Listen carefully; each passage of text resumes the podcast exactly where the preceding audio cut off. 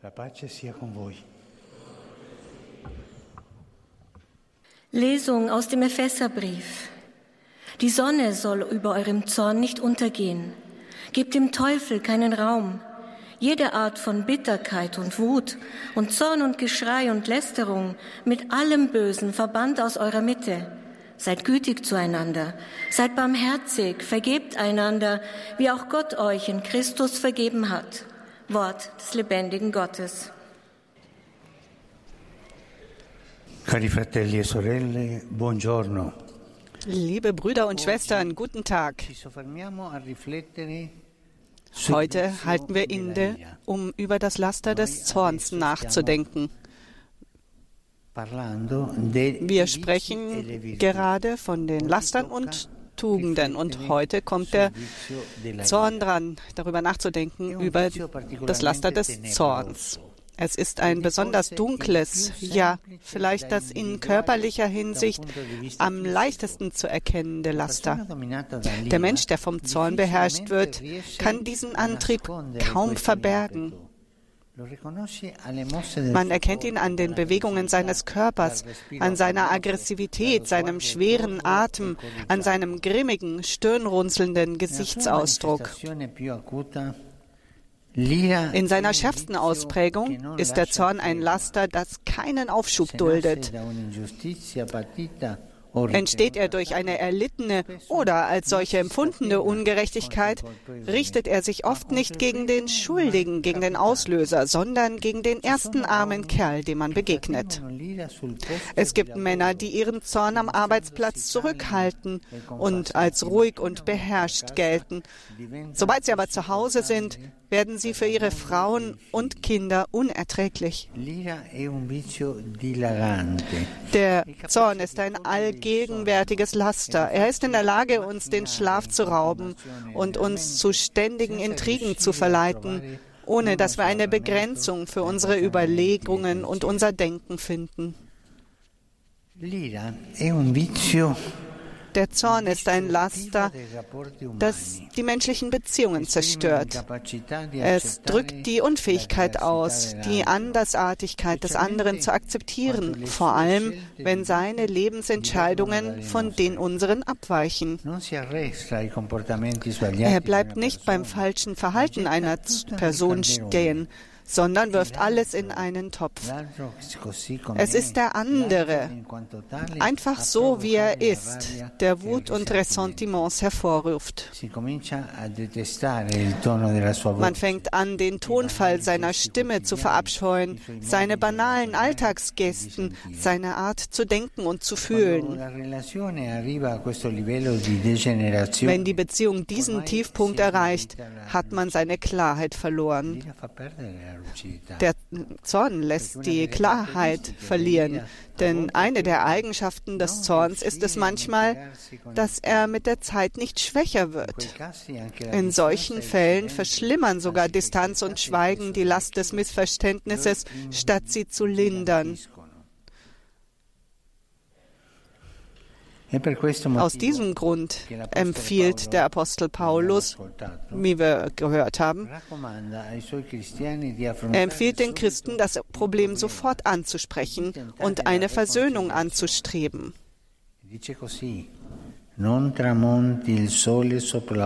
Ira. Er sagt so, die Sonne soll über eurem Zorn nicht untergehen. Es ist wichtig, dass alles sofort geklärt wird, bevor die Sonne untergeht. Wenn es tagsüber zu Missverständnissen kommt und zwei Menschen sich nicht mehr verstehen, weil sie sich plötzlich weit voneinander entfernt sehen, sollte die Nacht nicht dem Teufel überlassen werden. Das Laster würde uns in der Dunkelheit wachhalten, uns über unsere Gründe und unerklärlichen Fehler nachgrübeln lassen, die. Nie die unseren und immer die des anderen sind. So ist es doch. Wenn eine Person zornig ist, dann, dann sagt er immer, immer, das Problem ist der andere, der andere. Aber er ist nie in der Lage anzuerkennen, die eigenen Defekten, die eigenen Fehler anzuerkennen. Die eigenen Verfehlungen anzuerkennen. Im Vater unser lässt uns Jesus für unsere menschlichen Beziehungen beten, die ein Minenfeld sind, ein Plan, der nie perfekt aufgeht. Im Leben haben wir es mit Schuldnern zu tun, die uns etwas schuldig sind. Genauso wie wir sicher nicht immer alle im richtigen Maß geliebt haben. Manchen haben wir nicht die Liebe zurückgegeben, die ihnen gebührt hätte. Wir sind alle Sünder mit Schulden auf dem Konto. Das sollten wir nicht vergessen. Wir sind alle Sünder und wir haben alle Schulden auf unserem Konto, auf unserem Gefühlskonto. Und deshalb müssen wir alle lernen zu vergeben.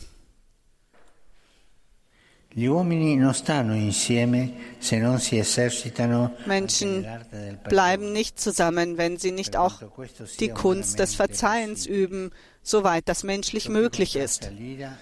Was dem Zorn entgegenwirkt, ist Wohlwollen, Offenheit des Herzens, Sanftmut, Geduld. Aber zum Thema Zorn muss noch etwas, eine letzte Sache gesagt werden. Er ist ein furchtbares Laster. Ja, man hat gesagt, dass er der Ursprung von Kriegen und Gewalt sei. Das Proemium der Ilias beschreibt den Zorn des Achilles, der unendliche Trauer auslösen wird. Aber nicht alles, was aus Zorn geboren wird, ist falsch.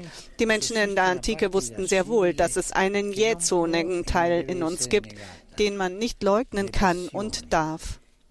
Die Leidenschaften,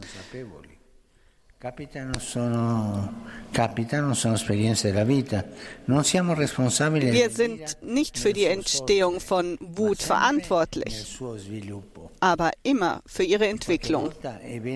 Und manchmal ist es auch gut, wenn der Zorn auf die richtige Weise entladen wird. Wenn ein Mensch nie zornig würde, wenn er sich nicht über eine Ungerechtigkeit empörte, wenn er bei der Unterdrückung eines Schwächeren nicht ein Kribbeln im Bauch verspürte, dann wäre er kein Mensch und schon gar kein Christ. Es gibt so etwas wie eine heilige Empörung. Jesus hat sie eine heilige Empörung, so eine Bewegung. Jesus hat sie mehrmals in seinem Leben gekannt. Er hat nie auf Böses mit Bösem geantwortet, aber in seiner Seele hat er dieses Gefühl verspürt. Und im Fall der Händler im Tempel hat er eine starke und prophetische Tat vollbracht, die nicht vom Zorn, sondern vom Eifer für das Haus des Herrn bestimmt war. Das müssen wir gut unterscheiden. Das eine ist der Eifer und in der heiligen Empörung und das andere ist der Zorn. Es liegt an uns, mit Hilfe des Heiligen Geistes das richtige Maß für die Leidenschaften zu finden, sie so zu erziehen, sie gut zu erziehen, damit sie sich dem Guten zuwenden und nicht dem Bösen. Danke.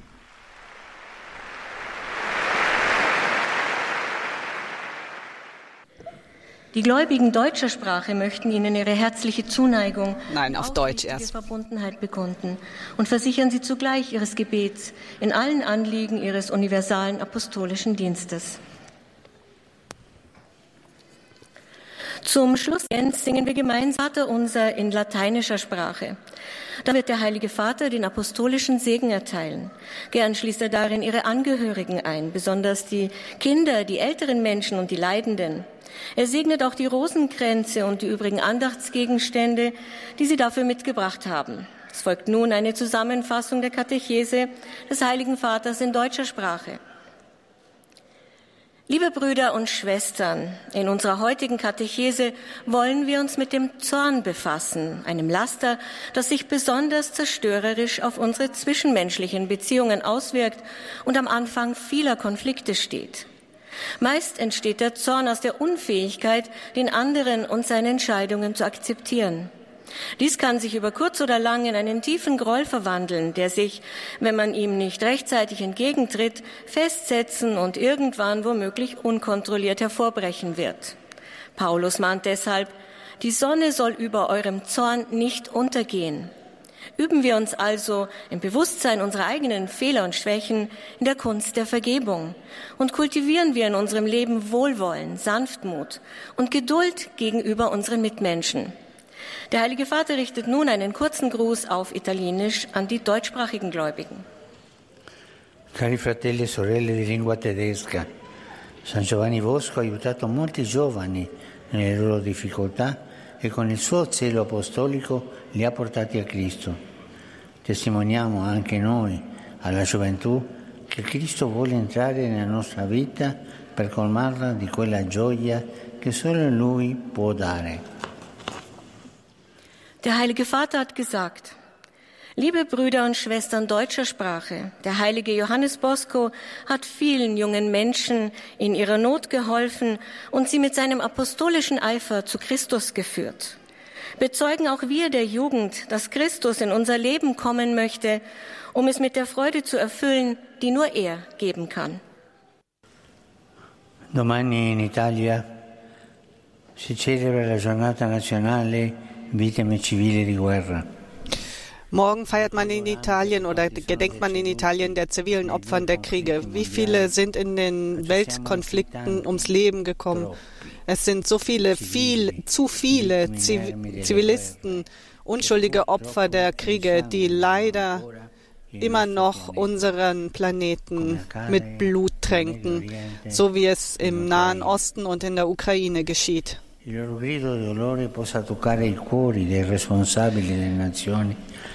Ich hoffe, dass es die Herzen der Verantwortlichen, internationalen Verantwortlichen berührt, damit sie Friedensprojekte auf den Weg bringen. Wenn ich äh, Geschichten höre von diesen Tagen des Krieges, da ist so viel Grausamkeit, so viel. Bitten wir den Herrn um den Frieden. Er ist immer barmherzig, nie grausam. Ich heiße die italienischsprachigen Pilgerinnen und Pilger herzlich willkommen. Insbesondere grüße ich die Priester von Amalfa, Amalfi Cava dei Tirreni und die Priester der Basilicata und ermahne sie, Hirten nach dem Herzen Christi zu sein.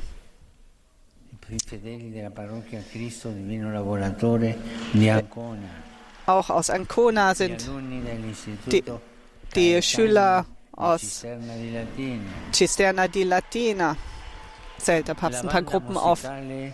Eine Musikband aus Villa, Villa Santo Stefano, aber dann will ich auch was hören. Ne? Mein Gedanke geht zu, zu, zuletzt zu den Kranken, den alten Menschen, den Jungvermählten und den jungen Menschen. Heute erinnert die Kirche an den heiligen Johannes Bock, äh, Bosco und erinnern wir daran, dass er. Äh, ich segne alle.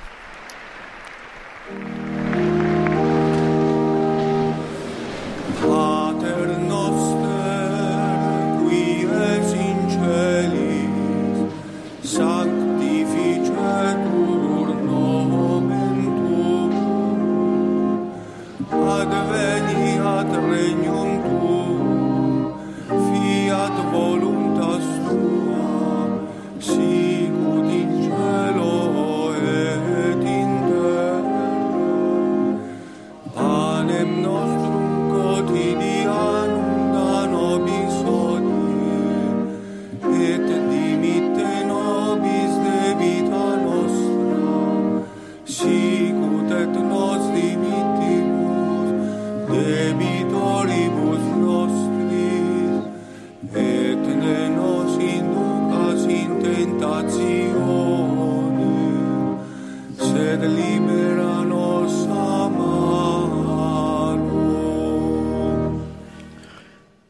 Domino Hoviscum, sit nomen Domini benedictum,